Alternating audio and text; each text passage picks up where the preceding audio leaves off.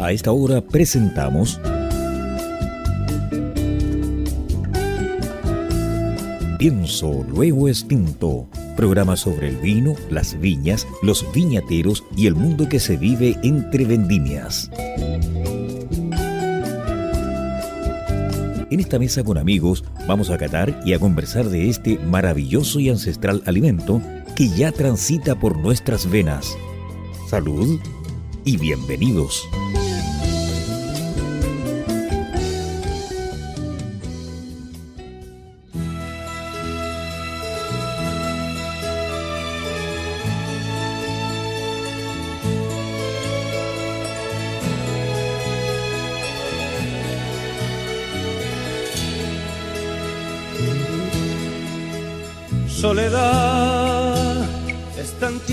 Como la amapola que vivió siempre en el trigo sola, sin necesitar de nadie, ay mi soledad.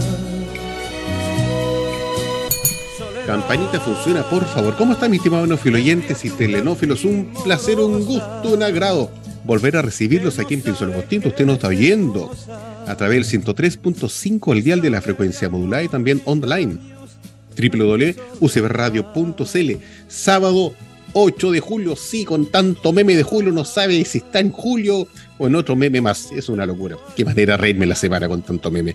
Seguimos con nuestra segunda invitada en el mes con las damas del vino, con esa canción que usted acaba de oír de Emilio José Soledad Claro, sí se llama nuestra invitada, pero no sabe cuáles son apellidos. Es una mujer que está haciendo una maravilla, pero la va a presentar uno de nuestros copanalistas. Pero mientras tanto, agradecemos a nuestros avisadores, a Riddle, a Clickwine y a Report. Don Peter Macrosti, ¿cómo está usted? Gusto saludarle. Lo saludo en este sábado. Bienvenido. No, oye, feliz de estar aquí con Soledad. Yo, yo la verdad que soy fanático mucho de los vinos de, de Litata yo muchas veces he comprado el aviador, pero yo diría que no he tenido la oportunidad de, del blanco el chacela. Sí que va a ser una conversación muy interesante, súper interesante. Así que, Max, procede a presentar a nuestra invitada de día. Muy buenísimas tardes a nuestros enófilos oyentes y telenófilos. Feliz nuevamente de seguir avanzando en este mes con, con las damas del vino conociendo a otra que, como yo recomiendo habitualmente al final del programa, la conocí en una feria de vinos, ahora este año en, enero, en la Expo Vino de verano. Así que contento que haya transcurrido el tiempo y tenerla en el programa Pienso Luego Extinto, que como decía Carlos, ya llegaron los memes de Julio, aparecen por todas partes, pero yo en realidad prefiero las canciones de el primo cantante de Julio Iglesias, que es Agosto Catedral. Eh, también me siento, también me siento quizás, no sé, algo, algo, algo padrino de uno de los vinos que hoy día presentará nuestra invitada, ya que hace un año le dije en botella monocepa porque de esta hay muy poco, así que yo que soy incentivo a buscar cepas desconocidas entre las 62 que están inscritas en el SAC. Parece que me escuchó, así que también por ese lado estoy muy emocionado y le damos una calurosa bienvenida a Soledad Prado de Viña Prado del Itata. Muchas gracias Max, eh, Peter, Carlos por la invitación. Es realmente un honor estar hoy día acá y sobre todo en este mes que es eh, el mes de las damas del vino. La verdad es que no me imaginé nunca llegar a ser una dama del vino, pero esas son las vueltas de la vida y aquí estoy, así que muchas gracias por esta linda invitación. No, gracias a ti, Soledad, por estar presente. Gracias a ti por la cortesía de enviarnos vino, unos vinos maravillosos que los vamos a comentar de sí, pero primero que nada la gente quiere saber, enterarse. Pues ahora se enteró su apellido, Soledad Prado. Fantástico, pero ¿Quién es Soledad Prado? Se está preguntándole que está al lado tomando un vinito, escuchando este programa en vivo por radio. Así que en, la medida de lo posible y siempre cuando no se enoje nadie, cuéntanos un poquito parte de ti, víctima Soledad. Wow, ya. Em, soy Soledad Prado, como bien dices. Em, soy cuarta generación de viñateros. Ah, ya, ya. Esta es, eh, este es un oficio recientemente adoptado porque soy originalmente arquitecto, de hecho de la Católica de Valparaíso. Así que Mira. Estoy hoy día básicamente aquí conversando en mi alma mater. Em, y bueno, eh, la verdad es que estudié, nací en Curacaví. Mi familia se trasladó desde Santiago hacia Curacaví, así que ahí pasé los primeros 18 años de mi vida. Después de eso me fui a Valparaíso, a Recreo exactamente, Viña del Mar, y ahí estudié arquitectura en la escuela de arquitectura. ¿Vecina tuya? Vecina Ah, tú mía. también vives en Recreo, no te puedo creer. ¿El, el. Max de recreo? Buenísimo, el mejor barrio yo creo de Chile, Mm. así para mí Recreo Es, es bonito. In- in- incluso mi- mis- mis primeros cuatro años los viví en la calle La Torre, que está a una cuadra de, de la calle Mata, donde está la Exacto. Universidad de Arquitectura, ¿viste? Sí, Perfecto, yo, por ahí yo subía también todos los días por soy la torre. oriundo de recreo, mi primer año de colegio y estoy en el María. Disculpa, disculpa que te interrumpa, mujer, no, Dale, no es la idea. sí. Yo estudié con María Raquel Cerecea y a mí me mandaban solito del colegio, perdón, de la casa al colegio, tenía cuántos, seis años, cinco años. En la época se podía caminar tranquilo en este país, por Dios. Y entonces, bueno, importa, pero recreo un barrio muy bonito, tradicional. Ya, sigue, por favor. Maravilloso. Sí, bueno, y ahí pasé los primeros, lo- lo- los, los años universitarios hasta el 2013. Y de ahí, bueno, por esas cosas de la vida, eh, me fui a Alemania y ahí estuve siete años en Alemania. Ah, Eh, oh. Claro, y bueno, y en este tiempo estuve trabajando ya como arquitecto, pero me había quedado como con una patita en Chile eh, que tenía que ver con el vino y con este legado familiar que teníamos, que era eh, Viña Prado. En ese entonces no se llamaba así, se llamaba Fundo La, Posada solamente. Eh, y bueno, cuando se dio el momento de volver, eh, lo hice con esta idea de incursionar como en el patrimonio vitivinícola del Valle del que había sido además tema de mi título para obtener eh, el título arquitecto. Así que bueno, volví y me metí de lleno como a, rescatar el patrimonio vitivinícola del Valle del Itata. Y por esas cosas de pandemia, esto fue en el año 2020, eh, mi hermana, que es veterinaria de profesión, la idea era que ella llegara conmigo al campo a hacer vendimia, entonces ella como veterinaria, como con un background mucho más grande, eh, con, con un conocimiento mucho más grande de la parte científica, se iba a hacer cargo eh, de la parte enológica con mi papá, que obviamente él lleva muchos años haciendo vino, y yo por otro lado iba a tomar como toda esta parte del rescate patrimonial. La pandemia nos separó, ella se quedó en Santiago, yo me quedé en, en el campo con mi papá y ahí hice mi primera vendimia y me enamoré del mundo del vino y desde ese entonces que he seguido haciendo las vendimias junto a mi papá. Wow. Soledad, porque eh, ella a- a- apareció en, una, en, un, en un artículo de la revista Ya, del Mercurio, eh, junto a otras tres o cuatro vi- viticultoras, enólogas entrevistadas, y ahí uno entiende que eh, fue semi forzado venirte de Alemania a, a hacerte cargo de la viña. Te lo pregunto porque quizás hay muchas personas que nos están escuchando que como tú son arquitectos o son contadores o son, o son, o sea, médicos y de repente por una conexión de familia hay una viña que hay que tirar para arriba. Mm. Correcto. No, en lo absoluto. La verdad es que fue una decisión 100% eh, autónoma mía y era por eso. Te cansó el chucrut. ¿Ah? Me, Claro. Te, cansó el chucrut. Me cansó el chucrut. No, lo que pasa es que yo había hecho mi, mi- como les decía, mi tesis eh, sobre el patrimonio arquitectónico del Valle del Itata. Y, y por, porque, ¿por qué razón? Porque de chica iba a la viña, veía que mi papá hacía sus vendimias, nunca viví la viña eh, realmente, pero sí me hacía desde pequeña como la pregunta, ¿por qué esta viña se ve tan distinta a las viñas que uno tiene en la retina, ¿no? Y sobre todo yo que vivía en Curacaví, al lado de Casablanca, entonces para mí la, la imagen estética de una viña era totalmente distinta a lo que teníamos nosotros en el campo. Y yo decía, aquí debe haber algo, o sea, de- desde muy chica, estoy hablando de los 15 años más o menos, me preguntaba, "De- debe haber algo importante, ¿por qué esto es tan distinto? ¿Por qué esto está tan relegado? ¿no? Porque en ese entonces mi papá seguía vendiendo, y sigue hoy en día vendiendo el granel a un precio de huevo, básicamente.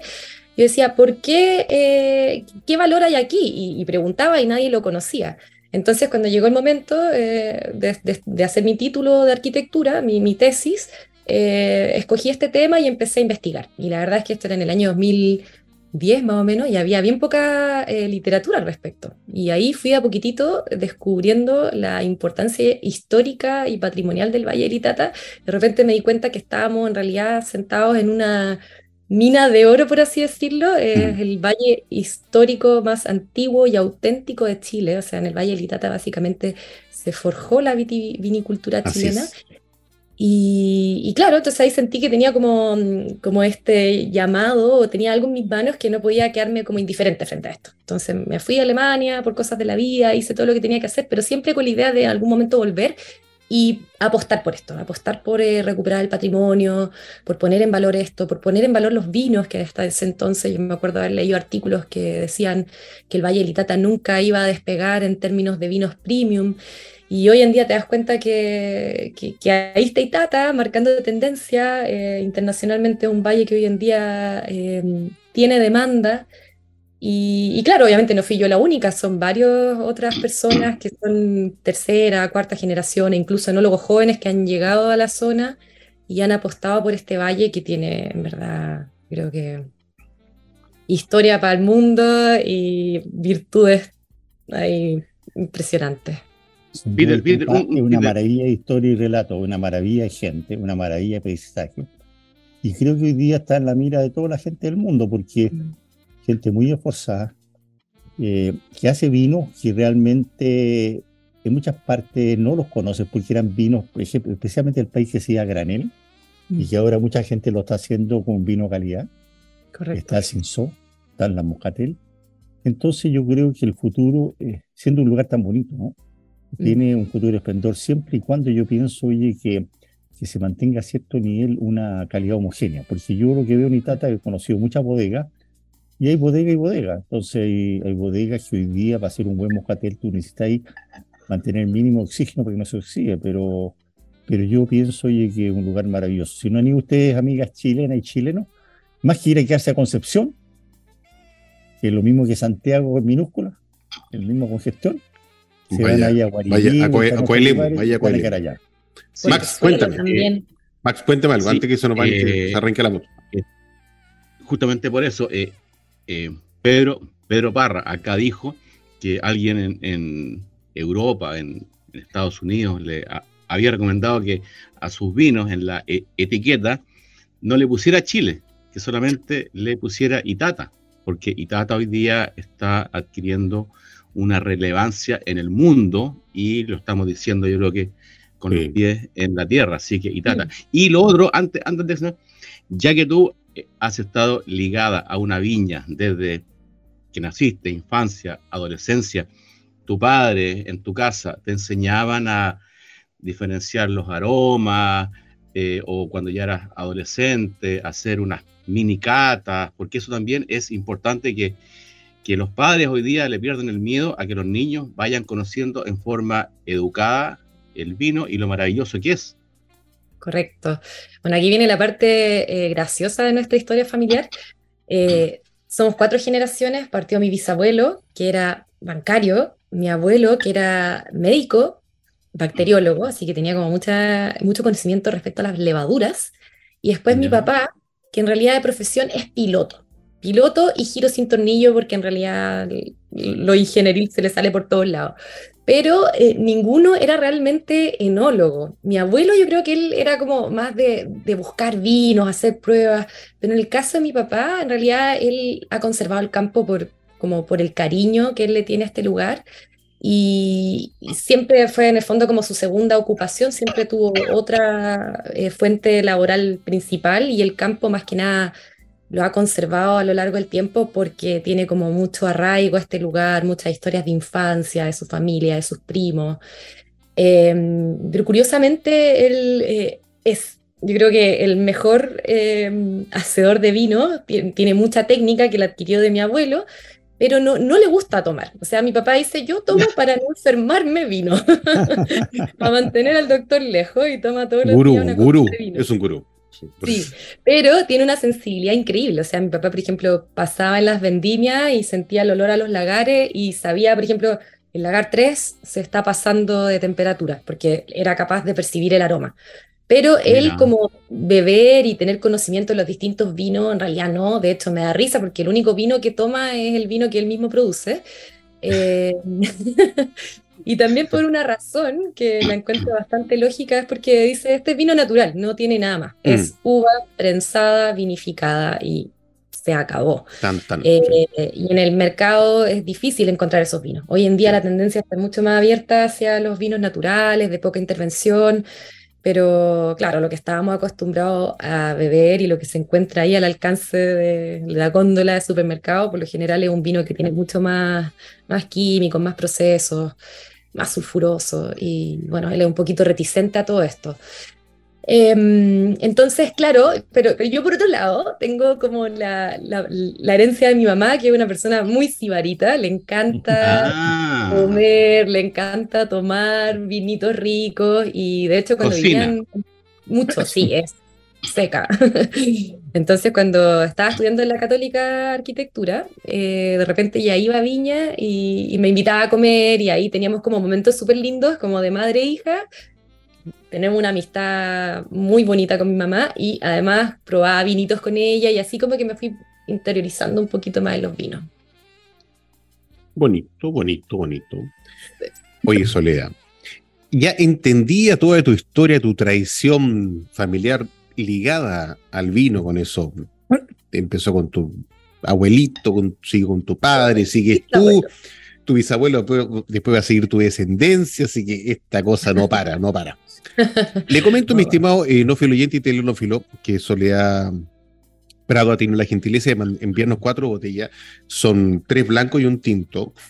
Y son cepas que son bastante interesantes, son novedosas. Quizá usted no las va, no, quizá no la ha escuchado antes. Por ejemplo, hay una que es novedosa, se llama Chacelas. Por ejemplo, el secuaz que está aquí, Maximiliano, le recomiendo.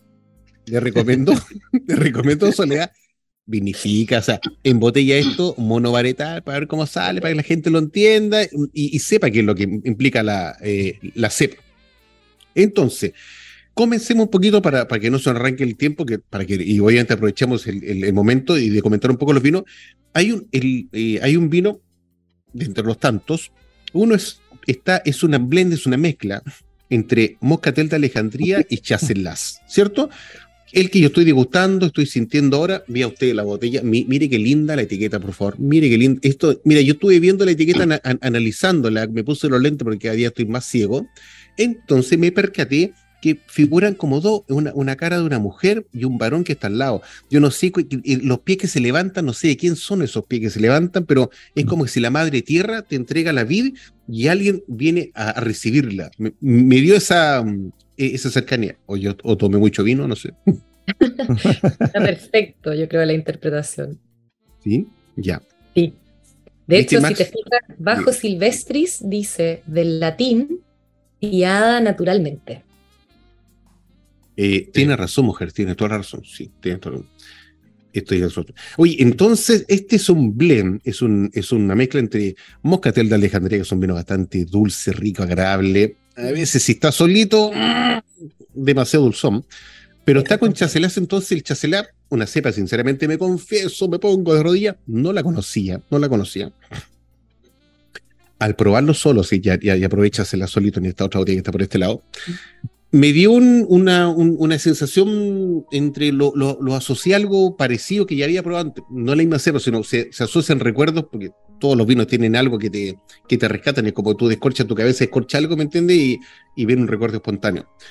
Pero el blend está bastante agradable, es una novedoso, es entretenido, está a buena temperatura.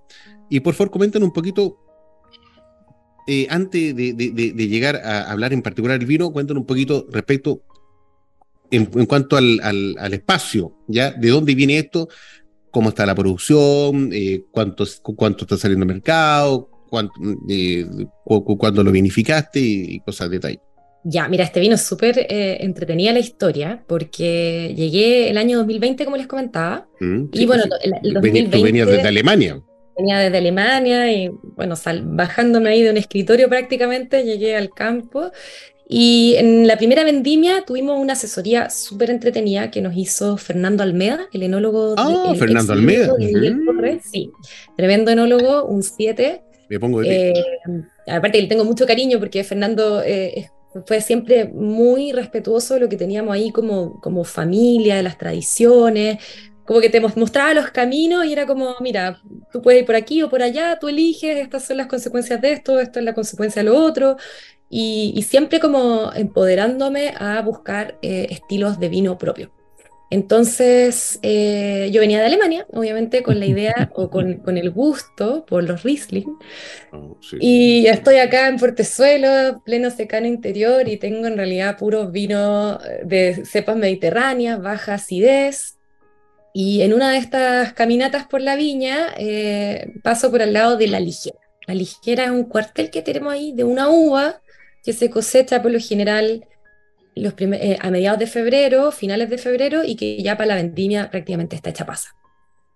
Y pasa un año y le pregunto a, a, Leticia, que de hecho trabajaba con Fernando, le digo, oye Leticia, la ligera, ¿qué es la ligera? Y me dice, la ligera es la chacelás. Es que aquí localmente, en Portezuelo, al parecer, le llaman la ligera por lo mismo, porque madura bastante sí. Ah, ya, ya, ya. Y en ese momento quedo así como loca y digo, ah, no, tengo que hacer algo con este vino ahora. Y fue lo más gracioso porque de haber sido como 20 de febrero, la vendimia por lo general partía el 10 de, de marzo y me doy cuenta que hay que cosecharla ahora ya. Entonces voy donde mi papá y le digo, papá, vamos a hacer este vino con, con chacelás, que es una cepa suiza que encontramos, que ustedes le llaman la ligera. Y bueno, me agarraron entre mi papá y la persona que cultiva las viñas y me dijeron, vas a cosechar vino para ensalada. En el sentido de vas a cosechar algo tan ácido. ¿En serio? Y yo les dije, ya, pero por favor hagámoslo. Obviamente tenía toda la experiencia del año anterior con Fernando y todo. En ese momento Fernando ya no estaba con nosotros. Y tenía además otro amigo en, en, Alemania que en ese momento estaba en Rías Baixas, eh, produciendo eh, a cargo de una, de una bodega haciendo eh, albariño, y había hecho mucho vino Riesling también, entonces le digo, Diego, Diego Ríos, arquitecto, perdón, enólogo de la Católica, él me dice, le digo, Diego, quiero hacer este vino fresco, qué sé yo, ayúdame. Entonces Diego me empieza a dar las instrucciones y al final, bueno, movilicé a todo el campo, me querían colgar, al final lo logré, coseché la uva y como tenía un estanque muy grande, más que nada esto es como una lucha, es como, es como vinos de guerrilla, yo creo, ¿no? Guerrilla. Hemos, hemos, hemos, hemos, hemos, hemos conocido otro caso similar, por ejemplo, de, de, de Charlie Vilar con, con, sus dos etiquetas personales que eh, su papá le hacía hostigamiento, porque no se dice bullying, es hostigamiento, y yo le decía, ¿cómo está tu vinagrillo? Le decía. claro, básicamente lo mismo. Sí. Así que al final logré sacar este vino y la, y la razón de la, por la cual está mezclado con eh, moscatel es porque el estanque que tenía en ese momento para vinificar era muy grande, entonces tenía que ah, completar con eh, moscatel. Así que bueno, un vino de prensa, eh, pero lo interesante es que se, prensó primero la chacelá y posteriormente la moscatel. Entonces, em, como son prensas antiguas y no tienen mucha presión ni nada, se demoró harto el prensado y yo creo que igual hubo como harto contacto de la un traspaso, claro, un traspaso, claro. Por eso también es un vino bastante intenso, a pesar de ser de prensa, eh, tiene una súper buena boca y rescata lo mejor de ambos vinos, que en el fondo es como la, la frescura de un moscatel bastante temprano, que eh, cosechaba muy temprano, Em, que, claro, tiene como esta cosa más, más, intensa, y por otro lado el chacelás, que tiene una muy buena acidez, pero un poquito más austero en sus sabores, es bien mineral también, entonces la combinación es, muy complementaria, por así decirlo, y que un vino súper grato, fácil de beber, con esa acidez rica que era la que yo andaba buscando en el fondo. Mm. Voy a hacer un comentario, como bien dice, la chacelá viene de Suiza, y crece en los bordes del lago Ginebra, una, una cepa que los suizos la consumen todos. Es una cepa maravillosa, Sí. eh, a un precio muy caro, Suiza. ¿En Yo creo que pasa en vino, y a ser bien franco, que la moscatel, por ser tan aromática, Mm, domina totalmente a la chasela. Se la La chasela, como bien dices tú, es mucho más fina. Pero, y como dice usted, tiene una acidez refrescante maravillosa. Yo ahora estuve en Suiza visitando a mis primos y obviamente tomando mucho vino chasela, tomaba puro Sí, chasela, sí. pero para que tengan una idea, queridas personas de Itata, un chasela en Suiza no cuesta menos de 20 lucas. Correcto. Es una, es una cepa que no sale para afuera, pero una cepa cara que da un tremendo placer a los suizos. Y los suizos son muy egoístas, se quedan con todas las chacelas ahí.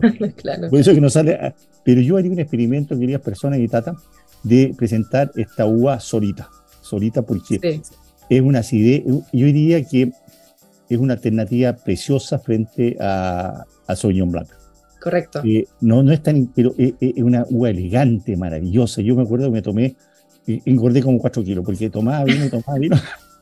Y, y la conclusión que llegué, Soledad, quería Soledad, que los vinos blancos marían muy bien con los quesos suizos. Los Marían quesos. excelente. Yo- eh, Con la los gente quesos, siempre se queda que los vinos tintos marían, pero los vinos tintos con su tanino y todo, eh, no marían tan bien. Yo le diría, hagan la prueba ustedes y prueben su vino tinto favorito y un vino blanco favorito. Eh, y en este caso no, no, el Chancelé no es muy ubicable, pero se van a dar cuenta que un mantecoso chileno maría muy bien con un chardonnay. Así que me estoy haciendo todavía una promesa. Ya. me Voy a hacer un Chancelé 100% la próxima vez. Sí, pues bueno, ahí está la- la- el, el aporte de Max, que de hecho me escribió un día, lo compró este vino cuando ni siquiera lo teníamos etiquetado en una de estas Sí. ferias más alternativas de vino, y me dice, oye, Curacaví. El Curacaví, exactamente. Me dice, oye, tú no lo vinificas aparte, y bueno, la verdad es que había sido siempre la intención hacerlo, pero no teníamos contenedores, recipientes para hacer este vino aparte. Y este año logramos comprar uno siempre lleno, que me da risa porque en realidad como emprendedor se, se emociona tanto con esas pequeñas cosas, así que nos compramos esto siempre lleno y este año entonces saqué aparte el moscatel y el chacelá. Y bueno, qué esa es la botella que tienen ustedes ahí, la otra, la que es 2023, Sí, que sí, evidentemente es un sí, sí, vino súper joven aún, eh, le falta yo creo un proceso bien largo. Lo interesante que aprendí también con este Chacelá, eh, eh, con la cofermentación que tienen ustedes ahí, Sí. del 2021, es que es un vino que se demora un tiempo, o sea, hay que darle tiempo, yo creo que ha ido aumentando exponencialmente la calidad y Sí. hoy en día está en un muy buen punto, por lo tanto este Chacelá 2023 que tienen es una, un bebé, hay que darle un tiempo, pero ya uno puede como probar la cepa, entenderla un poquitito más, notar esas como notas más minerales que tiene, un poquito de pera, más austera, buena acidez. Muy buena acidez tiene. No, no una, una grata, Max, antes pasemos porque nos quedan dos minutos y Sí. cerramos este segmento. Dame, Sí, dile, no, dile. Y la pregunta más importante, ¿cuántas botellas hay? Bueno, hay, tres menos, hay cuatro menos, porque fue- vinieron cuatro. claro. Eh, de este Moscatel Chacelá 2021. No, no, no del... del, del Chacelá puro. del- Chacelá sí, puro. Es una, sí. una producción muy pequeña, son exactamente 700 litros de... Oh. Es que yo pregunto, porque muchas gracias, muchas gracias. yo, yo conocí la, la, la cepa gracias a unos vecinos tuyos allá en Itata, la viña Mora, Mora, Mora Reyes, que hasta, hasta donde yo sé no, no lo siguen embotellando, entonces este sería el único chacelás monocepa que hoy hay, existe en Chile, así que atentos en los filoyentes. Uh, Más Estuve- adelante. Disculpa, Perdón, Sol- dale, hay uno más. Hay uno que lo Sí, estuve buscando a raíz de la Ya. conversación que tuvimos y Ya. es el de Roberto Enríquez que se llama Corinto Ah. El Roberto, mira, Ah, Corinto, ya. Corinto Ya, domina otro nombre. Pero es llama a Bio Roberto el Bio. lunes, llama a Roberto el lunes. ¿Es de, es de, es de, o sea, quién dijiste? Roberto Bio Bio, o sea, Roberto Enríquez, No, pero Valle Bio Bio. Pero yo entiendo Ah, de que Biobío, en ya. Chile Corinto es otro nombre de la chancela, ¿no? Correcto, sí, ¿Verdad? sí, exactamente. Ah, ¿Verdad? Yo, yo creo que si Tata, con el tremendo prestigio que está logrando, y que los suizos se toman todo chancela en Suiza, yo creo que tiene un potencial salvaje para venderlo a un precio alto, que sea rentable, sustentable. Va a ver, yo creo que no sé cuántos suizos habrán en Chile, porque hay muchos suizos dando vuelta en el mundo, así que Sí, están como reloj, están como es maravillosa esta cepa, es maravillosa. Está exquisito. Mi estimado enofilo-oyente y telenófilo, ha llegado el momento de hacer nuestra primera pausa. Visaje, usted nos está yendo a través del 103.5 el dial de la frecuencia modulada y también online www.ucbradio.cl. Al sonido de campanita, vamos y volvemos. Si un vino tuviera que elegir una copa, esta sería Riedel. ¿Sabías que el vino cambia dependiendo de la copa que lo contiene? Si te consideras un amante del vino, te invitamos a conocer la experiencia de usar las copas Riedel, desarrolladas específicamente para cada cepa. Tomar un vino en una copa Riedel es una vivencia diferente. Conócelas.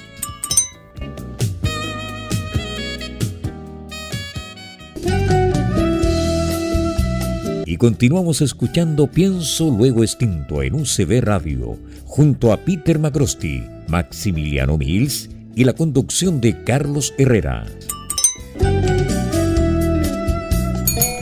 Con Campanita que siempre nos acompaña, seguimos oyendo este espíritu flautico programa Pienso Luego Extinto a través del 103.5 el dial de la frecuencia modulada. Hoy, en el mes, siguiendo en el mes con las damas del vino, en la grata compañía de Soledad Prado. Una mujer joven, empeñosa, que arquitecta, pero no obstante ser arquitecta, tiene una tradición familiar de vino, de eh, todo. O sea, esta mujer respira vino. Cuando estaba chiquitita, la mamera le ponía un poquito de vino porque vaya a hacerlo. la sabe toda, la sabe toda. Y tiene, y tiene, era lo importante, ¿sabes tú? Tiene una, una, una inquietud de rescatar, por su lado de arquitecto, de rescatar las tradiciones, cómo se hacía el vino en Chile, y ahí llegó ella con su inquietud normal para hacer estos vinos maravillosos que nos ha enviado y ha, estado sublime. Hemos tomado unos vinos blancos, pero exquisitos. Más adelante, en último segmento, nos va a contar dónde lo encuentra, pero mientras tanto, estamos en esta. Agradecer a nuestros avisadores, a Riddle, a Click Wine y a Report. Hoy, sábado 8 de julio, y corresponde, corresponde, todo el mundo espera, todo el mundo espera, Vino Sofía aplicada.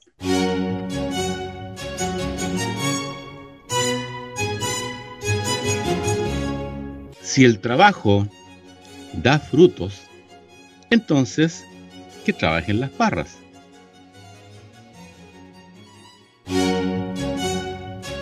Me gustó. excelente, Maxi, excelente, buena. Muy bien, Maxi, Cada, día, cada día está, más tuto, Maximiliano. Cada día está más tuto. Exactamente. Solea, corresponde que nos hables un poquito respecto a este vino que, que, bueno, que gentilmente nos ha enviado. Este, eh, la etiqueta está preciosa, está muy bonita. También es un, es un hombre que está arando la tierra, compañía de su corcel de, compañía. ¿ya? Este es un vino blanco, para que usted lo sepa. Este viene a ser un tipo eh, eh, que es conocido como naranjo, ¿cierto? Correcto. Ya. No obstante, lo hemos comentado muchas veces, pero cuéntanos, de voz tuya, ¿qué implica un naranjo? Bueno, naranjo es el nombre que le damos hoy en día eh, a través de lo que nos llega desde afuera, ¿no es cierto? Como los vinos de Georgia, que son como el referente de los vinos naranjos. Eh, pero acá en Chile, el vino naranjo eh, es tradición centenaria en el Valle de Itata. Y en el fondo responde a una forma de vinificar mucho más simple y menos compleja que los vinos blancos normales que se prensan, se saca solo el jugo, se decanta y después se fermenta. En este caso, el vino ah, es tratado de igual manera que un vino tinto, entonces se muele la uva y el mosto con el ollejo, las pepas, todo fermenta junto. Entonces, ¿qué es lo que produce esto? Que el vino sea em, un vino mucho más estructurado, con mucha más extracción, hay más taninos en el vino, más intensidad en boca. Em, claro, y, en, nuestro caso en particular, eh, este moscatel, moscatel naranjo vendría siendo lo que se conoce como tradicionalmente como un pipeño, que tiene una muy mala reputación, pero también es una de mis banderas de lucha, como volver a, a reivindicar el nombre del pipeño. Y bueno, lo que yo eh, hay bastantes definiciones un poquito diferidas del pipeño, pero para mí el pipeño en particular es un vino tradicional chileno que se hace en una pipa y las pipas son una especie de barrica un poquito más grande, creo que son como 400 litros. ¿Con qué madera se hacían estas pipas antes de que llegara la influencia bordolesa? Se hacían con madera de raulí. Entonces, para mí el raulí es un material eh, demasiado importante en la vinificación del estilo pipeño, o sea, básicamente estructural en un pipeño. Y este es un pipeño del Valle de Litata, como se hacía hace 500, 400 y tantos años atrás y como lo hacía mi familia hace tres generaciones atrás. Fenomenal. Max, dale. A, mí me gustó mucho y decidí que era el vino que iba a presentar en este programa porque recientemente eh, tuvimos otro invitado que también presentó un vino naranjo, pero unos 400 kilómetros al norte, costero, y lo, lo hizo de la cepa Sauvignon Gris. Mm. Entonces me interesaba hacer un contrapunto y claro, este naranjo, o sea, en la copa prácticamente escribe Itata. Tiene una, tiene una, tiene una personalidad y una fuerza que para, para quien esté medianamente familiarizado con los vinos de Itata, en una cata a ciegas, de inmediato reconoce el valle, reconoce el paisaje, reconoce el esfuerzo de viticultoras como Soledad y está maravilloso. Y lo, que me llamó la atención es que lo encontré seco, agradablemente seco, y me hizo pensar que muy pocas viñas en Chile, yo podría nombrar una que es de Lady Ramírez de, de Vallenar, eh, ah, su viña, su etiqueta, ¿cómo es que se llama? Em, ah, sí, sí, sí. sí. Em. Tiene, tiene, tiene una etiqueta que, eh, o sea, un vino que a su e, etiqueta le puso moscatel seco. Y yo creo mm. que es, es, es, novedoso, es interesante, es diferente probar un vino seco y eh, tal vez sería, sería importante incluirlo en la etiqueta, pero está delicioso. Gracias. Sí, correcto. Eh, uno está acostumbrado a tomar los vinos moscatel por lo general dulce. De hecho, me pasa a veces que hay personas que se impactan y me dicen, oye, pero no es dulce. Y claro, ahí entra, ahí entra el tema que en realidad siempre, o sea, mm, una cepa no se casa con un estilo de vino, o sea, tú puedes probar y hacer cuantos ensayos quieras y la gama va de seco a dulce y ahí, bueno, el hacedor, el, enólogo decidirá qué es lo que hace, pero en este caso nuestro vino es así eh, por tradición. Mi papá ha hecho este vino toda la vida exactamente igual. Em, y la verdad es que era una joya en bruto. Eh, este vino lo ha hecho siempre igual, eh, se vinifica, al principio lo vinificábamos en estanques, em, perdón, en lagares de concreto.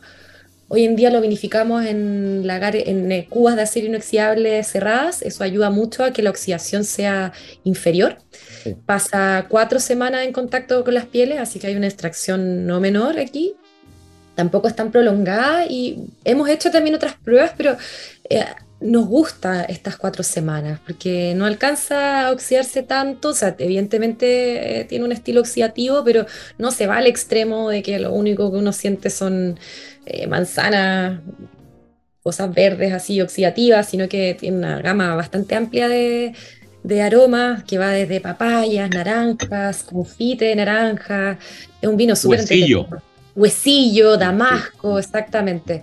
Y lo bonito que tiene es el toque del Raulí, que hay muchos detractores del Raulí porque dicen que es como un muy buen eh, ecualizador de vinos, que básicamente los deja todos iguales, pero es lo mismo que pasa con el roble americano, el, francés, que claro, todos los vinos terminan con el mismo eh, aroma, y en este caso son maderas muy antiguas, pero a pesar de todo hay una nota bien característica del Raulí en este vino, que es esa nota especiada, como un poquito más a hierba, como eucaliptus, un poquito como más resinoso, y, es muy bonito como poder rescatar el Raulí de esa forma, para, porque el Raulí hace que estos vinos sean realmente únicos, o sea, uno mm. puede evidentemente tener un vino naranjo de cepa moscatel en Italia, en España, pero no va a tener uno con crianza en Cuba de Raulí, Así que eso es realmente el toque de autenticidad que tienen estos vinos pipeños del Valle de Itata. Sole, entonces, dale. Sí, pero no, y el, el, otro punto importante es que el raulí es un árbol endémico de la zona. Exacto. Exacto, por eso ahí está esa autenticidad, como ese toque local, ¿no es cierto? Exactamente. Oye, Sole, después de estas cuatro semanas que pasa en esta estanque de inoxidable, ¿lo, lo, lo, lo, pasa directamente a botella o pasa a Raulí? Ahí pasa al Raulí. Al, exacto, pasa cuatro semanas en el eh, estanque de acero inoxidable, macerándose. Eh, igual es importante decir que tiene aproximadamente un 10% de moscatel rosada. Y la moscatel rosada le da como esos aromas medio como mm, caramelo que tiene el vino. No sé si le pasan a sentir esa notita. Eh, un poco más dulzón, por así decirlo. Y bueno, después de estas cuatro semanas pasa al, al a la cuba de Raulí, que es una cuba bastante grande, entonces la proporción de contacto, la superficie de contacto eh, versus la cantidad de vino que hay en esa cuba no es tanta, pero sí le da esa pincelada aromática, le baja como estas flores tan intensas y lo deja un poquito más herbáceo, que a mí me parece súper eh, grato para, para degustarlo, súper interesante y además algo que uno no está acostumbrado a beber, o sea, es difícil como hacer el nexo con otro vino. Y de ahí a botella y botella un tiempo de, conservación o directamente este al mercado. Este es 2021, así que bueno, por lo general pasa un tiempo, unos cuatro meses, hasta que se empieza a comercializar el vino. Vale, vale. Soledad, ¿y, ¿Y maridaje recomendado? Este vino es bien interesante porque como tiene harto carácter y es bien eh, intenso, eh, sirve para varias cosas. Yo diría que incluso carnes blancas de repente, como un cerdo gratinado, algo así. También puede ser eh, un chupe jaiba. Oh. sí, como en esa, en esa, en ese orden de cosas, como un poquito más grasa. en esa gula, en, en esa gula. claro. Qué bueno, Oye, antes que se nos pase el tiempo. También hay una súper buena combinación con el moscatel, bien rica. Disculpe. Con espárragos. Ah, con, ah, con espárragos. Oh. Con espárragos, curiosamente. Sí, sí, yo, quería hacer otro comentario que tú dijiste sobre Curacaví. Ah, yo perfecto. Quería, amigas, vayan ahora a Itata porque todas las patas están desnudas. Mm. Están desnudas, pero no están colgadas de alambre. Entonces, es un espectáculo de escultura, son parras muy antiguas eh, lo que tiene, eh, lo que tiene eh, Itata son estas laderas maravillosas y todas estas parras que se llaman en cabeza. Que vale la pena ir a verla, es un espectáculo maravilloso, ¿verdad? Eso es la, gran diferencia de Itata, ¿no? Sí, totalmente. Yo creo que Itata en ese sentido tiene lo que hoy día podríamos, ahora hablando así como desde el lado de la arquitectura, lo que podríamos catalogar como un paisaje cultural. Espectacular. lleva más de 450 años fraguándose, decantando, y lo que ve ahí, como dices tú, Peter, son esculturas, básicamente, son parras de 200, 150 años, hay algunos que dicen que es hasta 300, y son realmente impresionante ver estos cuerpos desnudos ahí parados, soportando todas las inclemencias del clima, del lugar, del Valle Litata, que siempre está azotado por incendios, por eh, inundaciones, bueno, han sobrevivido. Yo les digo Yoda. Yoda. Exactamente, sí. Yoda, nuestra última esperanza. Y es muy bonito también, porque uno y también va notando cómo se van dando naturalmente las parras. Por ejemplo, las que son de Vega son mucho más imponentes, pueden llegar a medir un metro, a diferencia de las que son de ladera. En ladera uno ve la parra mucho más chiquitita, más menudita, y aún así tienen sobre 150 años. Entonces es bien bonita cómo, ha ido adaptándose la, la cepa paí, la moscatel, la sansó a lo largo de los años al Valle del Itata, que por lo demás son parras eh, sin riego, o sea, estas parras reciben solo la lluvia de invierno y después subsisten durante todo el verano con lo que va quedando ahí eh, en estas tierras arcillosas, ¿no es cierto?, que retienen un poquito más de agua eh, hasta la próxima vendimia. Es maravilloso lo que uno al tiro ve la uva país, las parras país que son un poco más grandecitas y las cinzó que son más chapatitas. Sí. Es una maravilla. Yo diría, vayan, vayan. Eh, se alojan ahí en el valle de Itata y es un espectáculo maravilloso ver esto, realmente lindo. Solea, antes que se nos vaya el tiempo, nos quedan exactamente un par de seis minutos, o cinco minutos antes de pasar al siguiente segmento y cerrar con canción este.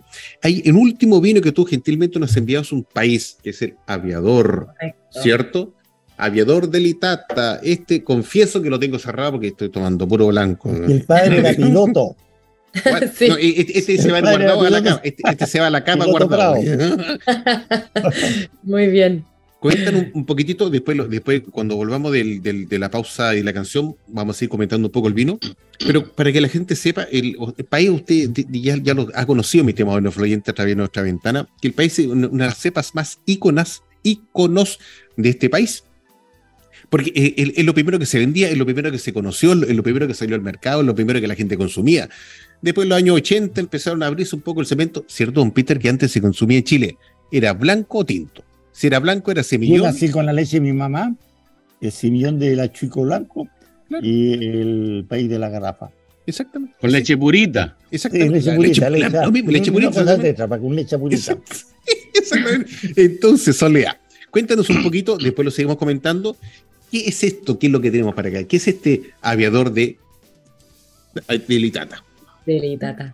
Bueno, esa es una reinterpretación de los vinos tradicionales del Valle Litata, de los pipeños tintos en este caso. Mm. Y bueno, viene de un cuartel seleccionado porque nuestra viña es bastante grande, entonces tenemos, eh, tenemos otra línea de vino tinto que se llama Surcador País, ya que vendría siendo la misma etiqueta del caballo, pero en país, y que responde también a la tradición de Litata, que son vinos que por calendario básicamente se cosechan por ahí por Semana Santa. Entonces, estamos hablando de portezuelo, secano interior, después de un mm. verano intenso, las parras en los días de abril ya están súper, súper maduras y se sacan vinos de 14, hemos llegado a sacar vinos de 15 grados, ¿ya? Mm. Entonces eso vendría siendo como eh, el estilo de vinos que es muy característico de portezuelo, del secano interior. También tiene como esa nota, Ningüe, qué sé yo.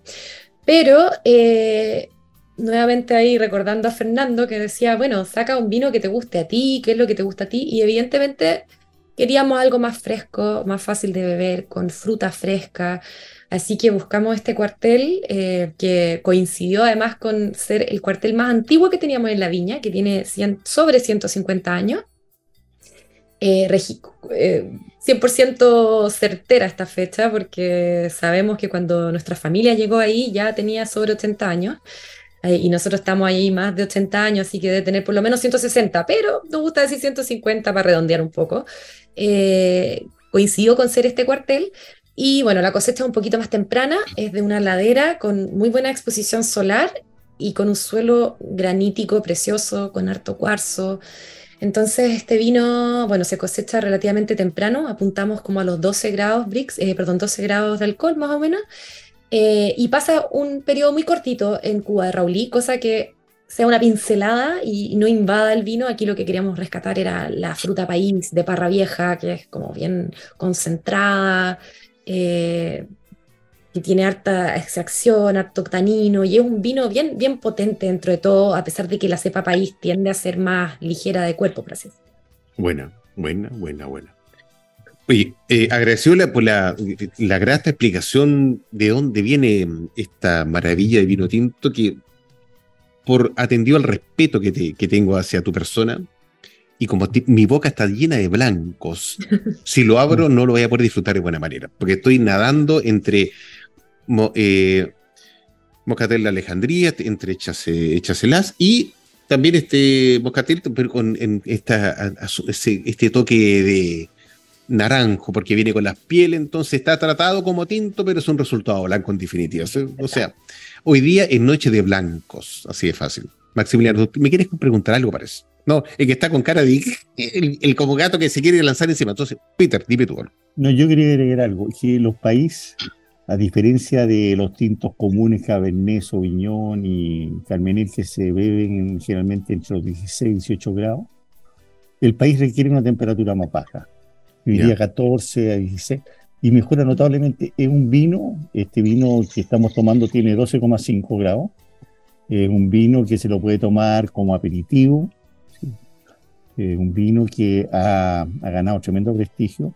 Y quería comentar algo sobre esta etiqueta. Yo, creo que si tienen la oportunidad, vayan. Esto es lo más maravilloso, ver un percherón arando la piña. Es lo más lindo que hay, un espectáculo maravilloso. No sé cuándo están los percherones arando, pero muy bonito, ¿no? ¿Cuándo es? Pronto, después de las últimas lluvias, como cuando en el fondo lo que se busca es arar justo en el momento en que la tierra sigue mojada aún y probablemente no va a volver a llover para que no te crezca tanta maleza. Entonces, y eso sería aquí en agosto. Agosto, sí, septiembre, y terminan de arar como los primeros días de octubre. Un espectáculo que te lleva al siglo XVII o XVI. Es realmente impresionante y es una tradición súper linda que en nuestro campo hemos logrado conservar Igual lo más probable, y esas son una de las dificultades, obviamente, las que nos estamos enfrentando, es la proyección que se le va a dar en el tiempo a esto, porque también es una tradición que va desapareciendo poco a poco. Las nuevas generaciones se van eh, motivando poco con el campo, buscan en otros lados sus oportunidades laborales. Y también fue uno de los motores que, que me movió en un momento, como tratar de, de, de aportar algo a este lugar, reencantar a la gente, y, mostrar también a las nuevas generaciones que lo que tenemos ahí es maravilloso, que se puede rescatar, que uno puede hacer una vida, una vida en torno a esto eh, y poder seguir, obviamente, transmitiendo estas generaciones, estas tradiciones de generación en generación. Así que ojalá no, el, chicos motivados que se quieran. No, y el, el, punto soledad allá en es que ustedes si desaparecen, o sea, si desaparece el arado con caballo, ustedes no pueden meter tractor. No, en lo absoluto, por las plantas que están muy exacto. Sí, exactamente. es, algo muy, muy natural. Tan natural como la canción y el gusto musical. Así que, mi estimada Soledad, ¿cuál sería la canción predilecta para este sábado 8 de julio? Bueno, como ustedes están por allá en la quinta región, en mi antiguo hogar, eh, me encantaría recordarla con una canción de Joe Vasconcelos, La Joya del Pacífico. Ah, vamos a bailar ese balsecito, así que ya lo sabes. Alexiño de Portugal ubica a Joe Vasconcelos con La Joya del Pacífico. Usted nos está yendo a través del 103.5, el dial de la frecuencia modulada. Vamos y volvemos, campanita.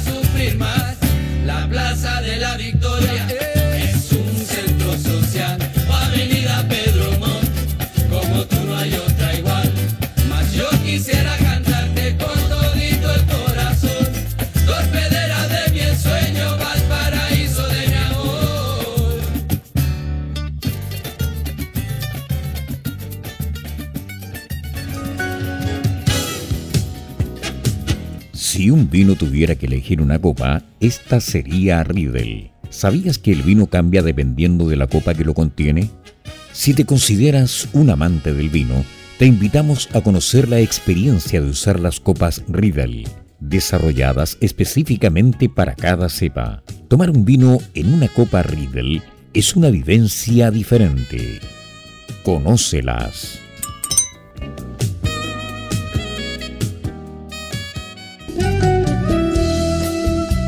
Y continuamos escuchando Pienso Luego Extinto en UCB Radio, junto a Peter Macrosti, Maximiliano Mills y la conducción de Carlos Herrera. Bueno, luego esta tremenda canción de Joe Vasconcelos que nos trae unos gratos recuerdos con la joya del Pacífico, Festival de Viña del Mar, punta que en vez de cabro chico con no iba a revolverla, es así. Pienso lo distinto, lo remonta, lo lleva, lo transporta a momentos agradables y mucho más. Sí, nos acompaña Soledad Prado, una mujer encantadora que hace unos vinos maravillosos. Y siguiendo con el mes de la dama del vino, no, estamos felices nosotros. Usted nos está viendo a través del 103.5 al dial de la frecuencia modulada y también online, www.ucradio.cl. No se olvide, es que lo tengo anotado por aquí. ¿Dónde está? ¿Dónde está? Antes de dar el pase a Maximiliano, porque tiene algo muy importante que indicarnos que nosotros somos un programa de Radio FM que de Chile, del año 2019, honramos al vino de las tres Américas, desde Canadá hasta la Patagonia, donde hablamos sobre vinos, viñedos y vidas. Maximiliano, cuéntame por favor qué novedades tenemos. Bueno, coincidentemente con nuestra invitada de hoy, que es una porteña de Valparaíso Viña o de la Gran Bahía de Valparaíso, adoptada, todos los eventos que vamos a anunciar, ¿Mm? eh, incentivar en el programa de hoy son de la quinta región. Ah, bueno. Partimos con el 15 de julio en el Muelle Barón, está otra, otra versión de Vino al Puerto, de 4 a 8 de la tarde ahí, viendo el sol como cae sobre los cerros de Valparaíso, un lugar hermoso y con más de 90 etiquetas de vino. De ahí saltamos a el viernes 21 y el sábado 22 de julio, que nuestra invitada de hoy ya confirmó asistencia, con lo que se ha anunciado como que esta versión de la Expo Vino y Gastronomía, la, número 18, será la más grande de, su historia. Serán más de 100 expositores, viñas de todo Chile, sector de cerveza artesanal, sector de pisco y gin chileno, restaurantes de la, región, quesos gourmet, charcutería, pastelería y artesanía. Más encima, es de 7 a medianoche. De medianoche en adelante se acaba el vino y empieza la fiesta. Uh. Habrá música en vivo a cargo de la banda Puerto Group y una gran fiesta con dos ambientes con disc jockeys nacionales. ¿Qué incluye el ticket? La copa de vino, los dos ambientes bailables, música en vino, catas, gran patio de comidas y regalos. Así que el evento más esperado aquí en el Gran Valparaíso en el invierno. Y cerramos el 29 de julio, que comienza la primera Wine Week o Semana del Vino en Hotel Portillo, allá arriba, en el corazón de la cordillera de los Andes. Ya han confirmado otros amigos del programa como Cristóbal Toti Undurraga, Felipe Marín, Álvaro Espinosa y Gonzalo Castro estarán allá arriba en las alturas de Portillo, frente a la laguna del Inca, presentando sus vinos desde el domingo 29 de julio al viernes 5 de agosto. Mm, imperdible los tres eventos. Qué bonito, qué bonito. Pero aparte de eso, Maximiliano, también hay algo especial. Tenemos Hoy, sí, sí, sí, perdón, hoy día... El verano, el verano te va a tirar la oreja. Hoy día, nuestro estimado Braulio Elicer, el, alma de Expo Vino y Gastronomía, que ha sido un evento tan, importante en la última década en Valparaíso, eh, nos ofreció dos entradas dobles para Expo Vino. Una se sortea hoy día entre quien primero escriba a nuestro Instagram, quiero asistir a Expo Vino y Gastronomía, y las otras dos el próximo, en, el programa del próximo sábado. Así que escriban el primero Quiero asistir a la Expo Vino. Escriba, por favor, envíenos un mensaje. Eh, eh, Peter, espérate. Envíenos, por favor, un mensaje a la cuenta de Instagram de Pienso Luego Tinto indicando que quiero asistir a la, a la fiera de Expo Vino y se va a ser ganador de dos, una entrada doble, ¿ya? O sea, son dos entradas en definitiva para que vaya con su pareja, su amigo, y se la entregamos dentro del transcurso de la semana. Y la próxima semana volvemos a regalar otras dos entradas. Es súper fácil. Y, podrá conocer los vinos de Soledad Prado ahí. Exactamente, saca una foto con la Sole, una selfie. A ella más que los vinos. por supuesto, sí. Qué, rico. Así que muchas gracias, lo sabe. Mande el mensaje lo más pronto posible para que se, haga, se gane estas dos entradas, gentileza de Braulio, que organiza la Expo Vino. Don Peter, por favor, cuéntame cómo están los cursos de Whiteset. Oye, muy bien, y acabo de recibir los resultados del último curso que he hecho, que he hecho varios, y todos aprendieron y pasaron. ¿eh? Yo tengo, a mí me juzgan desde Londres y tengo un 100% aprobado, así que tengo otros cursos del nivel 2, que recorremos 40, catamos 40 vino todo el mundo a partir del 17 de julio, todo en www.mastering Wine. Fantástico. Inscríbase, participe y escucha a un Peter que el que sabe más de vino en Chile es don Peter Macrosti. Mi estimada Soledad Prado, y cuéntanos por favor cuáles son tus redes sociales donde la gente te puede encontrar, donde te puede perseguir. Nos indiques el número telefónico para que la gente cuando te vea en canal 4, en, canal YouTube en 4K para quedar uy, uy, uy. Bueno, nos encuentran en arroba vinaprado-cl en Instagram eh, y también en nuestra página web que es www.vinaprado.com, ya no cl.com. Eh, ahí también tenemos carrito de compra, pueden comprar nuestros vinos, pero si nos hablan por Instagram también se pueden hacer encargos directos.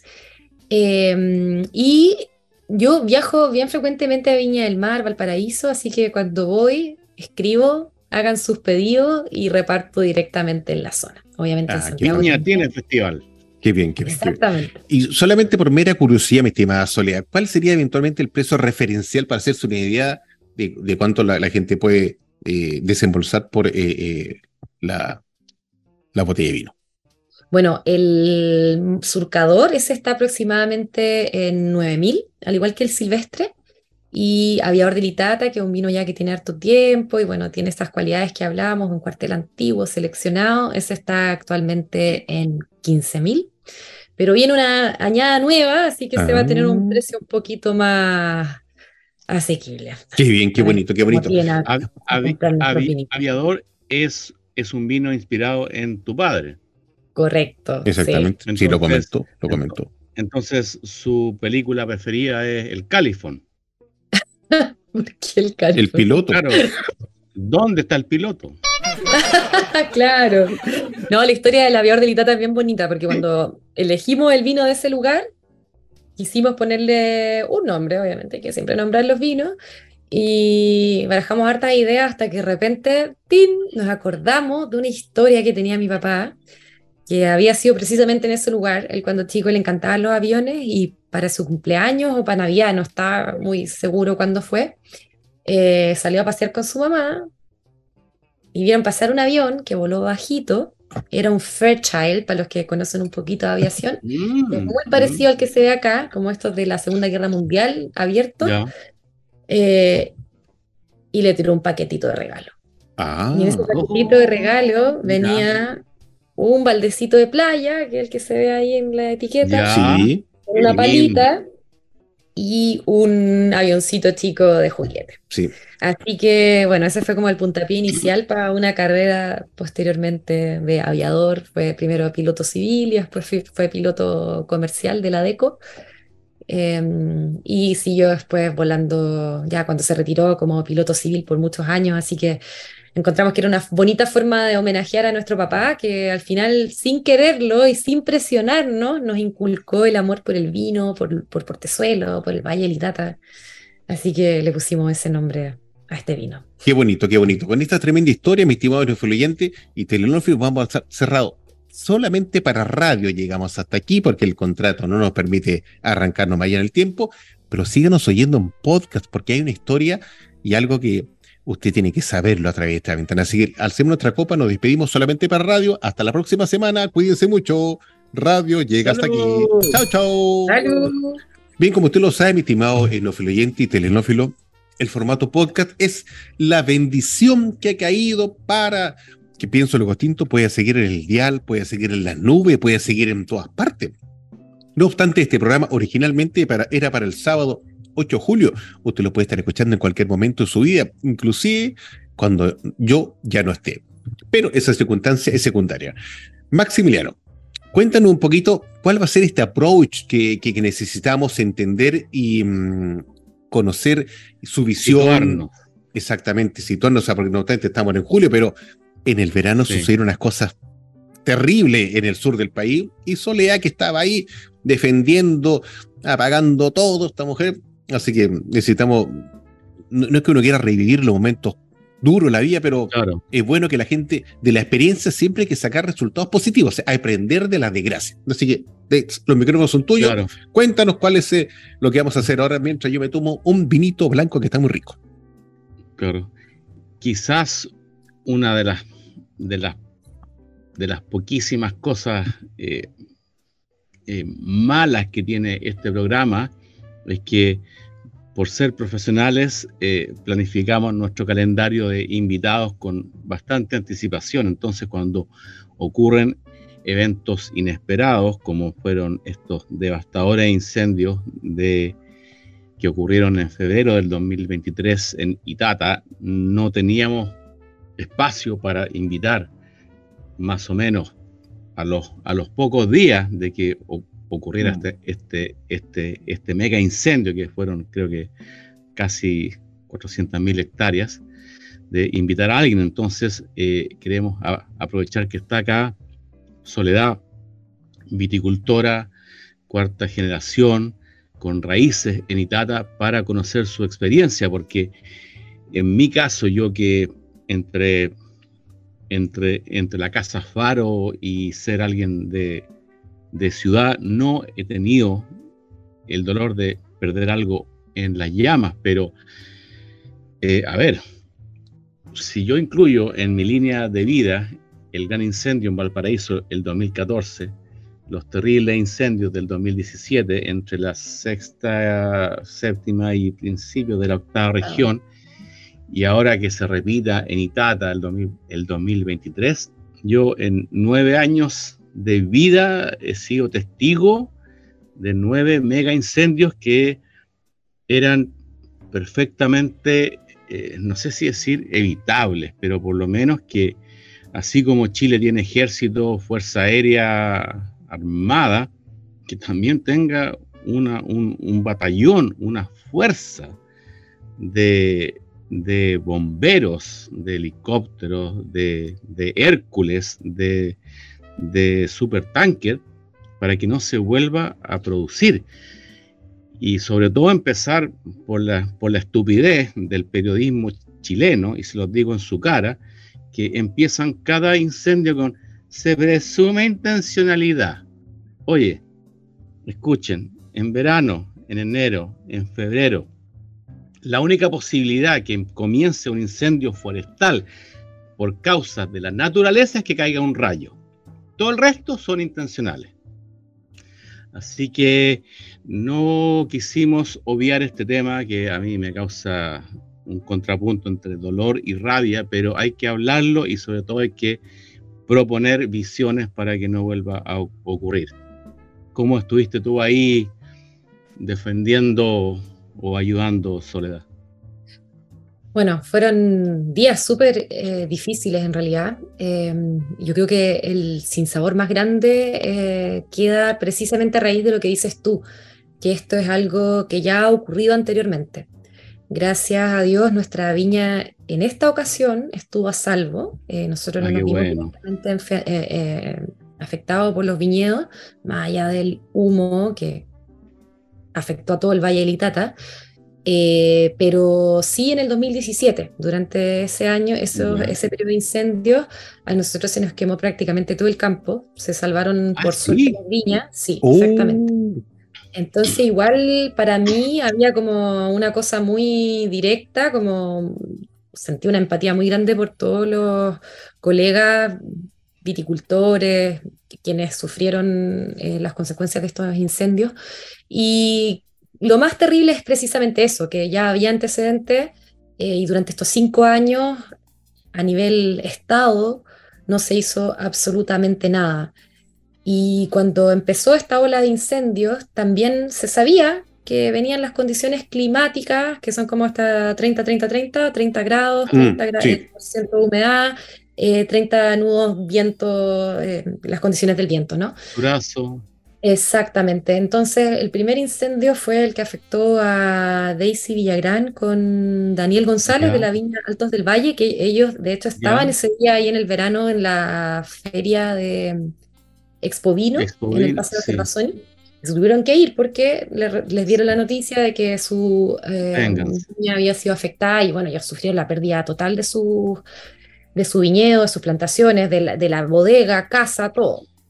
Eh, esto fue el 28 de febrero. Y los incendios masivos empezaron el 2 de febrero, o sea, hubo dos, cuatro días de distancia. Y la pregunta era, ¿por qué no hubo un plan de contingencia? ¿Por qué no hubo refuerzos? ¿Dónde estaban los brigadistas? ¿Dónde están los recursos del Estado que existen para el combate de incendios? Entonces, como tú bien dices, uno tiene al ejército, a, los marinos, a la FAT, qué sé yo, que están ahí para protegernos en caso de eventual guerra que no ocurre desde la guerra del Pacífico, por así decirlo. Eh, pero sí estamos constantemente azotados por estas inclemencias de la naturaleza, sean o no sean intencionales. Yo creo que para nosotros como personas que vivimos ahí es difícil como señalar con el dedo de quién es la, culpa, ¿no? Porque claro, uno podría decir también es la culpa de las forestales, qué sé yo, pero al final nos quemamos todos por igual. La pregunta es cómo nos preparamos para cuando esto ocurre, porque puede ser un descuido, puede ser intencional, puede ser un rayo, pueden ser las condiciones climáticas, etc. El tema es estar preparados, que haya un plan de contingencia, que de la misma forma en que sabemos cómo vamos a arrancar de un tsunami y nos vamos a ir a refugiar al cerro, que sepamos cómo actuar en caso de incendio, porque esto es, frecuente y va a seguir ocurriendo. Así que yo creo que por ahí va. Cosa bien, bien, bien especial. Yo fui varias veces a Itata después del incendio y después fui al norte del río Itata. Y resulta que al norte del río Itata casi no hay incendio. Entonces yo hablé con varias gente que tenía viñedo y todos coincidieron que esto era intencional. Sí, creo que hay un problema serio de esa gente. Si es intencional, hoy día no hay nadie detenido, nadie. Hay un problema muy serio de este gobierno, pero muy serio de la justicia. De perseguir a esta gente porque, yo digo, ¿por qué atacan a emprendedores que tienen estos viñedos maravillosos? ¿Por qué atacan esto? Y si tú vas un poco más al norte, cero incendio. Y tú ves todo estos incendios intencionales y te dicen, oye, yo esta cosa la tengo en mi familia, como bien dices tú, Soledad, hace 300, 400 años. ¿por qué? ¿Por qué me incendia mi cosa? ¿Qué, beneficio tiene esta gente que incendia? yo no, sé si hay como un beneficio local, por así decirlo. Yo creo que tiene que ver eh, con, colmar de cierta forma los recursos que hay. Eh, o sea, ese día nos vimos superados. No había en Portezuelo, por ejemplo, no hubo en siete días apoyo aéreo, mm. porque simplemente no habían capacidades humanas para combatir los incendios. Y realmente era angustiante ver que el combate lo hacían los lugareños con sus camionetas, porque bueno, Portezuelo es un lugar que se mueve por la vitivinicultura, entonces o bien produces vino o vendes vino, y tienes un camión y tienes estanques con un par de bombas, entonces la gente iba con esos estanques, con esos implementos a pagar vino. Los brigadistas de CONAF y a mí en verdad, yo lo he dicho públicamente, bueno, a mí me, tocó participar bien directo porque hasta abril de este año fui presidenta de una asociación de no turismo, entonces estuve en muchas mesas eh, políticas, ¿no es cierto?, con las distintas instituciones y no, no tuve miedo en realidad de decir, mira, hay un mal, mal, una mala utilización de los recursos, porque no puede ser que los brigadistas de CONAF terminan su labor a las 8 de la noche y se van para la casa. Mm. ¿Quién se queda cuidando los incendios? Los, incendios eh, tienen una dinámica bien clara. Retroceden y se contienen durante el día y en la noche se van los brigadistas, el fuego avanza y vuelve. Mm. Y siguen, y siguen, y siguen. Entonces al final uno se, empieza a poner casi paranoico, o sea, les convendrá con AF, eh, probablemente a ellos también les conviene porque les pagan bastante bien por día de trabajo. Exactamente, entonces cuando tú hablas también con los, con los bomberos, por ejemplo, los bomberos yo creo que son los que están ahí al pie del cañón todo el tiempo. Y después pasa otro problema con los bomberos, que resulta que ellos no tienen la capacidad ni la capacitación para eh, poder eh, atacar incendios forestales. Entonces uno ve en la, televisión que llegan 15 compañías de bomberos y se estacionan ahí, pero realmente ellos no hacen nada. No hacen nada porque no tienen la autorización para atacar incendios forestales. Ellos solo están ahí para evitar que el fuego empiece a consumir las casas en los sectores urbanos. Entonces, el panorama es... No hay una estrategia. Yo creo que lo que tú has dicho muy bien. Ahora recién en estas inundaciones se ahogó un bombero, ¿verdad? una persona netamente voluntaria que no le pagan un peso. Ahora en Itata se han quemado vía, vivo, brigadistas, vivo. Entonces no pasa nada. O sea, esta cosa va a operar el próximo año. Ahora, yo no sé quién es esta gente tan enferma que ataca a estos emprendedores que son realmente forzados y le quema toda una vida familiar de 400 años. No entiendo quiénes son. Hasta ahora ningún detenido, cero. Exacto. Entonces, ¿qué pasa? ¿Qué está pasando en Chile? Y claro. Todos estos gallos van a volver el próximo año a seguir quemando. ¿Hasta que hasta cuándo termina todo esto? Exactamente, o sea, básicamente eh, algo para lo que tenemos que estar preparados. Yo creo que aquí hay un tema político bastante profundo también. Em, es difícil, como te digo, nuevamente señalar y decir esto lo hace tal persona, uno puede tener muchas sospechas, creo yo. Sí, exacto. Eh, pero el tema es finalmente darse cuenta quiénes son los beneficiarios y de esto. Yo honestamente no estoy a favor de las forestales, yo tengo mis serios conflictos con, con Arauco, que está ahí detrás de nosotros, pero hay que también ver que Arauco también se quema y las forestales también se queman con estos incendios. Y eso de que te pagan... A, veces hay seguro de que te pagan los seguros y toda la cuestión, yo no, no, no, sé qué tan cierto será. A ellos no les conviene técnicamente. O sea, si se queman todas las forestales, ningún seguro te va realmente a sobrevivir el pago de esas tremendas eh, indemnizaciones. Pero sí te das cuenta que. Al norte de Litata también hay muchas forestales y no se quemó nada. Al bueno, al norte de Litata igual se quemaron hartas. Y también se quemó impresionante, todo lo que es Ningüe también tuvo unos incendios terribles, fueron los últimos. Quillón, por ejemplo, se quemó en un 50%. Impresionante. Entonces yo, por ejemplo, hablaba con, con, con Silverio, Silverio, Valenzuela, que es un maestro tonelero, que además él es eh, bombero. Y bueno, los bomberos de la zona, los que están en estas comunas, ellos están acostumbrados y tienen la capacitación para poder atacar incendios forestales. Eh, y muchas veces hacen el, trabajo, el grueso del combate de incendios, y después llega CONAF y resulta que CONAF es el que mide y marca y dice, mira, se apagaron o combatieron tantos kilómetros de incendio y al final los bonos por, por apagado de incendio en el fondo se los lleva CONAF y no se los llevan los bomberos locales. ¿Por qué? Mm. Porque los bomberos locales no tienen la capacidad para poder medir y dimensionar cuánto es el fuego que apagaron, pero sí CONAF por otro lado. Eh, él mismo me decía, mira, me encontré durante todos estos días, que creo que fueron como una semana y media, eh, con 14 brigadistas. Y eso no puede ser. Y cuando uno le, ha preguntado a, los, a la política, a las cabezas, uno dice, bueno, ¿qué está pasando? Y ellos de inmediato ponen escudos, dicen, no, CONAF hace un trabajo perfecto. Entonces nuestra demanda ha sido esa, por favor, sentémonos todos en una mesa, que se sienten los bomberos, que se siente CONAF y que discutan esto, porque no puede ser que Bomberos tenga una visión y CONAF tenga otra. Mm. Y después, como. oye, a prevenir, a prevenir, hacer la investigación y quién esta gente que causa este incendio, prevenir la cosa. Y, una, uno, uno, uno, unos castigos feroces a aquella gente que destruye vidas y estas uvas, yo diría lo que tiene Itata son estas uvas patrimoniales de 300 años. Eso es irrepasable, eso, eso no tiene plata, no tiene dinero.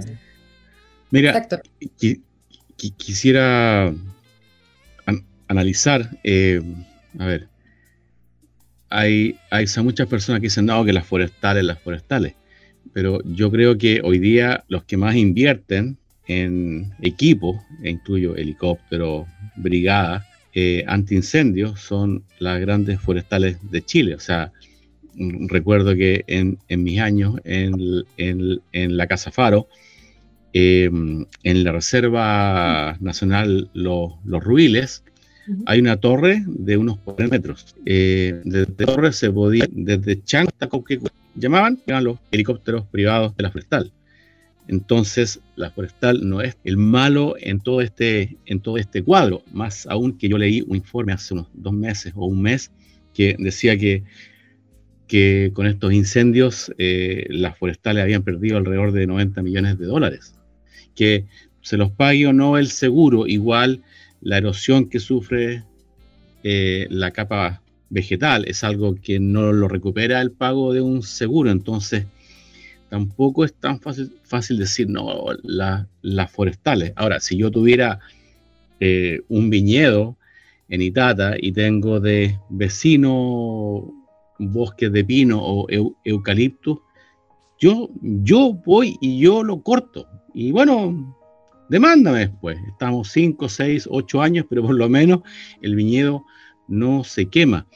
Y también quisiera agregar que con, lo que dije, o sea, los incendios no son, o sea, no se presume intencional, o sea, son intencionales, o sea, tanto el 2017 como el ah, eh, ahora el 2023, hubo días con 120, 130, 140 focos de incendio, o sea, ni siquiera un ejército de conejos, a los ministros, son capaces de, o, sea, o sea, crear 140 focos de incendio en diferentes lugares. Entonces, eh, ¿dónde voy? Que aunque haya el mejor ejército de bomberos o de brigadistas, si es que te prenden 600 focos, verse sobrepasado es, inevitable. Correcto. Obvio, por Max, yo, otra cosa, más bueno, que en ese... árboles, yo haría un cortafuego. Eso significa, Max, hacer unos 5 metros arao, si no tiene ninguna posibilidad de quemarse, mucho menos, ¿verdad? Mm. Entre mi viña y los árboles que están al lado. Sí, por supuesto. O, 6 metros de cortafuego, ¿verdad? Y demándame. Sí, bueno, ese, es un tema en realidad. Y me estoy protegiendo yo. Respecto a la intencionalidad, eh, nosotros, bueno, en lo que respecta a nuestra comuna, Portezuelo, que igual se vio eh, fuertemente afectada por los incendios, eh, tenemos un WhatsApp ahí de los viñateros y efectivamente se, vieron y ocurrieron focos muy inusuales en distintos lugares de la comuna. Sí, por la acción, sí, y simultáneo, exactamente. Y al final uno se da cuenta que no, uno se lo pasa esto a un periodista y dice, oye, investiga, mira, aquí está la información, esto pasó, y esto no pasó solamente ahora, pasó también en el 2017. Em, y, curiosamente no hay nadie que realmente quiera como visibilizar. Indagar, indagar, no, no. Indagar, exactamente. Entonces uno ahí se empieza a preguntar, bueno, ¿cuáles son los intereses tan eh, grandes que se están tratando aquí de cuidar. Entonces yo creo que esto responde evidentemente a un tema político. Eh, a mí no me cabe duda que hay una intención aquí como de desestabilizar. El problema es que unos piensan que fue uno y el otro piensa que fue el otro y para mí que la persona y el culpable por ahí se está riendo eh, y realmente saliendo totalmente desapercibido de esta situación. Em, pero más allá de eso, porque obviamente los, escenarios políticos van cambiando y algunos temas se van solucionando, otras veces se van profundizando, creo que también está el factor como el cambio climático que va a seguir ocurriendo mm. y, los incendios van a seguir siendo eh, algo del cotidiano del Valle del Itata y en ese sentido es súper importante cómo nos vamos preparando, como dicen ustedes, los cortafuegos, o sea, eh, basta mirar un Google Maps, por ejemplo, que este, este ejercicio lo hice justo esos días del incendio, empiezo a mirar la comuna de Portezuelo y la hacienda Cucha Cucha, ustedes saben, está en Portezuelo exactamente. Y ahí el cortafuegos es realmente un cortafuegos, o sea, eso cumple una normativa. Serán 150 metros de cortafuego que protegen todo lo que es la hacienda de Cucha Cucha. Pero ¿dónde más uno ve esos cortafuegos? Nadie se puede dar el lujo, dar el lujo de, 150 metros y mucho terreno perdido. Exactamente. Entonces, eh, claro, ciertos personajes por ahí dicen, bueno, es que no se puede económicamente. Evidentemente que económicamente puede ser impracticable, pero hay cosas que se tienen que hacer en la medida en que uno va entendiendo cuáles son las vocaciones productivas de un lugar. Y en el Valle del Itata la vocación productiva no tiene que ver con las forestales, tiene que ver con las plantaciones centenarias, con un patrimonio que en Chile somos bien poco eh, conscientes de lo que significan las parras centenarias, pero cuando uno realmente le, le comenta a un europeo, por ejemplo, oye, mis parras tienen sobre 150 años, no lo pueden creer porque es realmente un material maravilloso. Y eso creo que es responsabilidad de, nosotros, obviamente los que vivimos ahí, de, intentar que la discusión se vaya hacia ese tema, cómo vamos a desarrollar un plan de eh, desarrollo estratégico donde podamos coexistir todos de manera sustentable y segura en el tiempo, cómo convivimos las, las urbes, las zonas urbanas con las plantaciones, con las forestales, con los viñedos y toda la infraestructura que se necesita también detrás, que eso también es algo que se evidenció, la falta de infraestructura. No, si mira, incluso con lo que tú dijiste, cómo convivimos. O sea, yo creo que hoy día hay mucha gente en Chile que tiene su segunda vivienda, una parcela en el campo. Eh, creo que otra, otra cara del problema es esperar que el Estado lo haga todo. En Chile, hoy día, si uno transita por el campo, ya sea camino con pavimento o de tierra, ve la cantidad de árboles que están junto al camino. Si pues. usted vive y tiene una, una parcela en, en, el campo, contrate a alguien, contrate a un viejo con hacha, un viejo con motosierra, o usted se compra una motosierra y corta todos los pinos, los aromos de Australia y los eucaliptos que estén junto al camino, porque eso en caso de incendio, de un mega incendio, sería un cortafuego y están ahí en el camino y alguien tiene que cortarlo y le aseguro que el Estado chileno no lo va a hacer. No, si, está en un predio privado, o sea, es responsabilidad de cada propietario hace la cosa con su, con su tema, ¿cachai? Y obviamente, inclusive aquí, cuando tú vas de, yo estoy hoy situado en Valparaíso, de Valparaíso a Santiago, en la carretera, en Peñuela, hay una cantidad de árboles que están al lado, y, ya sucede que estos árboles se han caído, por, son, viejos, se vienen abajo, y que a la, que a la tole tole. Ahora los tipos están sacando árboles por todos lados, todos se están sacando árboles, pero todo lo que está al lado están sacando, sacando, sacando por precaución. Exacto. O sea, ese, es el tema también, que evidentemente uno no espera que el Estado esté metido ahí eh, limpiándote la basura que tienes detrás de tu casa, pero sí que esté ahí por lo menos vialidad, limpiando todos los caminos, porque uno de los grandes problemas, por ejemplo, del Valle Litata fue la accesibilidad.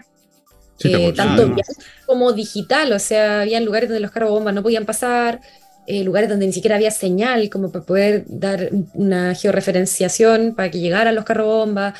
Entonces, claro, eh, estos momentos como que te ponen de manifiesto todas las debilidades que tiene el Valle Litata, que son tremendas. O sea, el Valle Litata es uno de los sectores más pobres de todo Chile, sigue siendo eh, agrupando lo que se llaman las zonas de rezago, donde se concentra la mayor cantidad de gente que vive bajo límites de la pobreza en el fondo. Entonces, eh, sí es necesaria la presencia, creo yo, bien potente del Estado detrás, porque también, por otro lado, eh, la población del Valle Litata es muy vieja.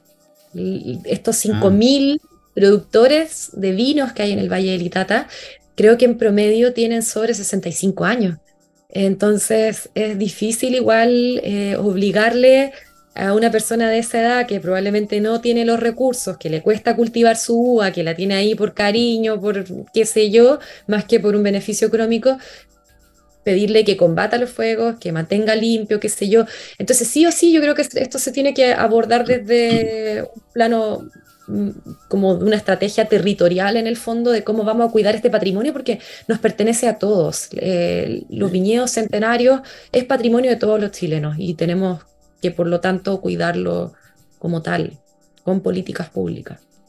Así es. Yo creo, que el Estado y eh, Soledad eh, en, distintas, distintos años hay gente tremendamente ineficiente que está ahí por pertenecer a un partido político. Esa plata se irá a transferir directamente a usted. Directamente a usted, usted se juntan y usted decide qué hacer con esa plata. Y que no tengan filtradores y burócratas que no entienden nada de nada asesores que no sirven para nada, y que ustedes decidan, si ustedes son los emprendedores, ustedes sacan la mugre todos los días, se levantan temprano, ustedes son los, entonces yo diría esas miles de millones que vayan directamente a la gente que vive en Itata y que no pasa a través del Estado, y que ustedes decidan si quieren hacer cortafuegos, si quieren hacer, pero así como está la cosa, yo este otro año tengo otro incendio, y de nuevo los aviones no están ahí y de nuevo todos los no, llega tarde el, el supertanque. el, tanque ah. que, viene, porque la gente está preocupada. Hoy día el, político está preocupado de ganar dinero. Exactamente. y uno, en, todos los años que ha estado en Chile. Pero y eso es lo que se ha evidenciado también. Con este caso de, la, de las fundaciones, es precisamente lo que se ha evidenciado. Y para nosotros ha sido tremendamente decepcionante ver eh, cómo a ciertas instituciones se les pasa una cantidad de dinero que es exorbitante. Y ustedes que están haciendo un trabajo, un esfuerzo. Claro, que. Cero. Hay que pelear los capitales con el Corfo y todo. Claro, o sea, acá, eh, bueno, en ese sentido, igual siento que se ha hecho localmente un muy buen trabajo a nivel Ñuble, porque nosotros ahora correspondemos a la región de Ñuble. Han habido hartos apoyos financieros, Cercotec, Corfo, qué sé yo, pero son herramientas igual difíciles, donde te están ahí presionando todo el rato. Exactamente. y te piden resultados, te piden meta, te piden antecedentes, hay que hacer reuniones. Y estamos hablando de 20 millones de pesos con suerte, o sea, si te sacaste ya así como el... Pégate una piedra en el pecho. El gordo te, te, financiaron 20 millones de pesos.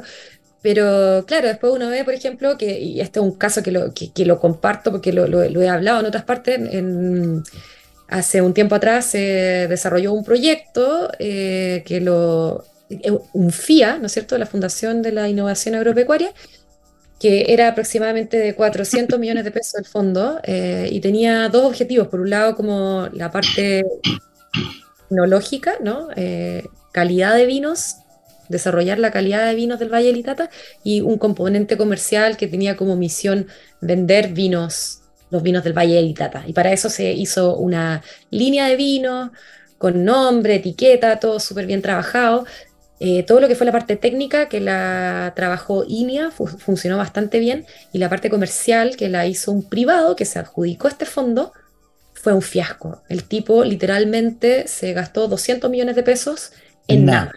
En nada. Y yo con 400 mil pesos mandé vinos a Suecia y me salió una exportación por mi primera exportación por 7 mil botellas. Y este tipo con 200 millones de pesos fue capaz de vender exactamente cero botellas. Entonces peleamos por meses para que nos dieran respuesta, para que él rindiera cuenta y dijera en qué se había ocupado esos dineros y estaba totalmente blindado, ah. blindado absolutamente. Eh, fue tan hábil que logró cortar todas las cabezas de las personas que trataban evidentemente de exponerlo. Em, y claro, uno ahí se da cuenta que son favores políticos, que el tipo tenía las conexiones en los lugares donde tenía que tenerlas. Eh, y eso lo seguimos viendo hoy día con el tema fundaciones. Entonces, para nosotros que somos las personas que estamos ahí como al pie del cañón en el Valle del Itata, luchando día a día, realmente nos parece frustrante ver que se entreguen esos tremendos. Pero tú, idea que has vivido en Alemania, hay una asociación en Alemania que se llama GDP, con el águila.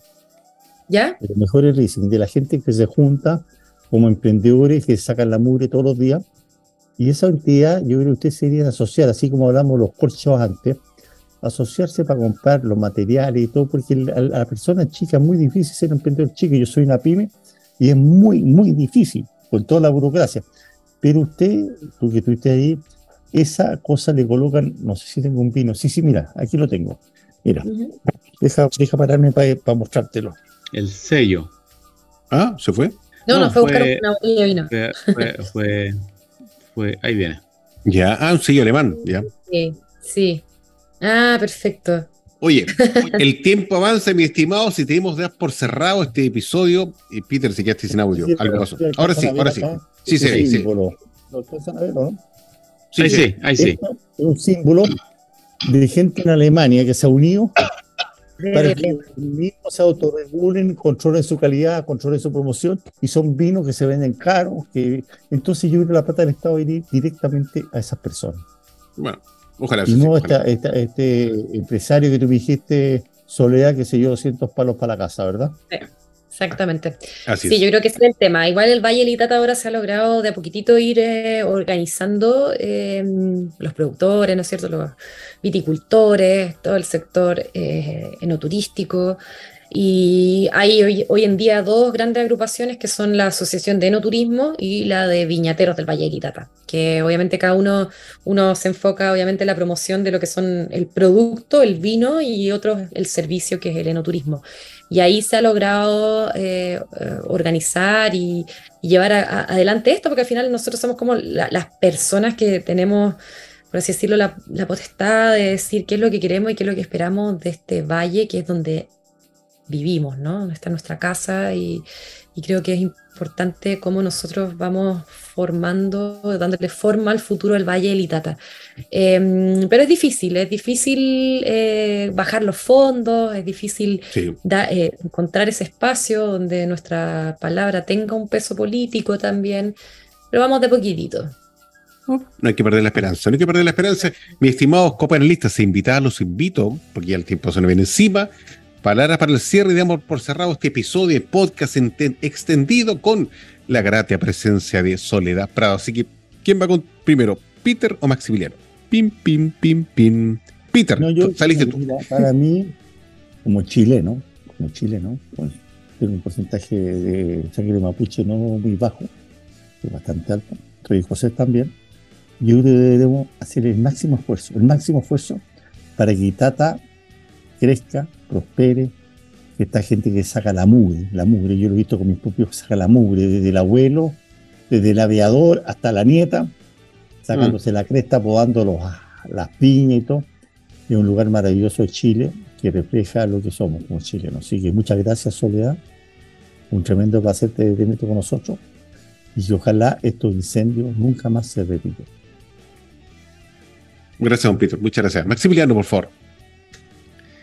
Mira, yo, yo estaba pensando en dirigirme directamente al señor Andrónico Luxic, ya que hemos hablado tanto de, Valparaíso y nuestra, nuestra conexión con, Valparaíso, recordarle a los chilenos que el, el, mayor benefactor en la historia de Chile es de Valparaíso, Federico Santa María, que a su ciudad natal le donó una universidad que hasta el día de hoy yo creo que es, está entre, entre las mejores o más prestigiadas.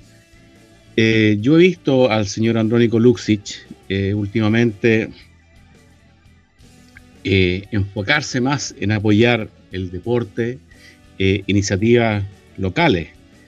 pero si usted quiere pasar a la inmortalidad en la historia de Chile, o construye una universidad con su nombre, y de la categoría de, nuestra universidad Federico Santa María, o se puede gastar el, 2,5% de su patrimonio, que hoy día debe estar rondando por los 20 mil millones de dólares, y se gasta 500 millones de, dólares para tener un Jumbo 747 adaptado como supertanker, más una flota de unos 20, 30 helicópteros eh, apaga incendios, eh, hay un nombre, no, se, me acuerdo ahora, eh, y que los tenga permanentes con base en concepción, cosa que el próximo desquiciado o los desquiciados que se le ocurre comenzar incendios el mismo día en forma simultánea y en un radio de 40, 60 kilómetros, no tengan oportunidad de que ese incendio se desarrolle,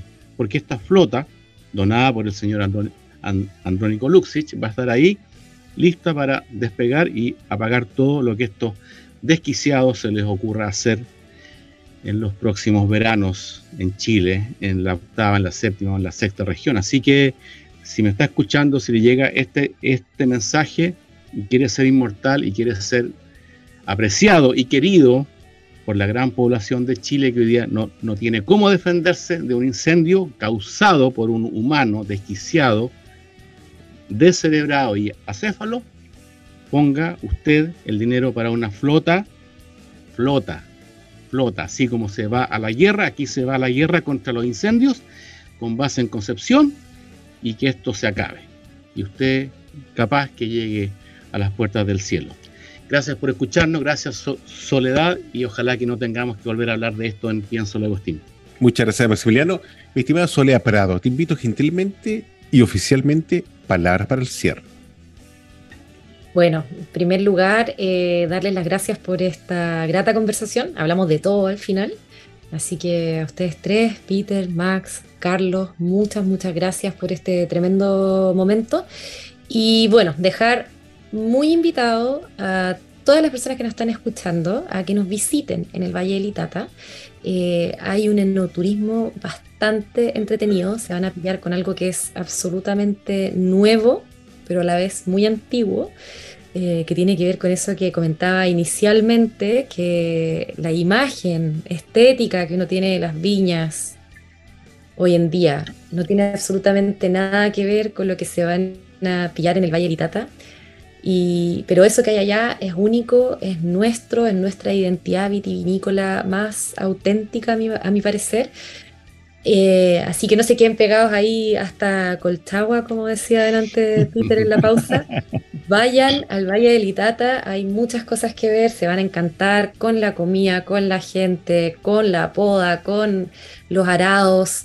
Eh, y siempre hay algo entretenido. Si es invierno, van a encontrar tinajas, eh, lugares entretenidos que visitar, catas, comidas. está súper entretenido. Así que les paso una página web que es www valledelitata.cl, ahí está toda la oferta de no turística. Eh, y eso, nuevamente agradecerles a ustedes por esta grata tarde de días. A por Soledad. Así es. Muchas gracias, Soledad, por la gentileza, por la paciencia que nos has tenido a escucharnos y aguantarnos todo este rato en este sábado 8 de julio, por ser tú la segunda invitada en este mes de las damas del vino. Así que levantemos nuestras copas la próxima semana con otra invitada glamorosa, entretenida, que vamos a aprender muchas cosas. Los quiero a todo el mundo, cuídense mucho. Y hasta la próxima semana. Chao, chao. Salud, Itata. Itata, forever. Tampanita. Este programa también se emite por Mundo TV, canal 773 HD, a las 22 horas, de lunes a domingo. Hemos presentado Pienso, luego extinto.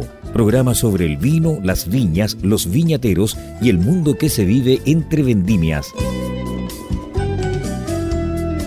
En esta mesa con amigos hemos catado y conversado de este maravilloso y ancestral alimento que ya transita por nuestras venas. Salud y nos escuchamos la próxima semana.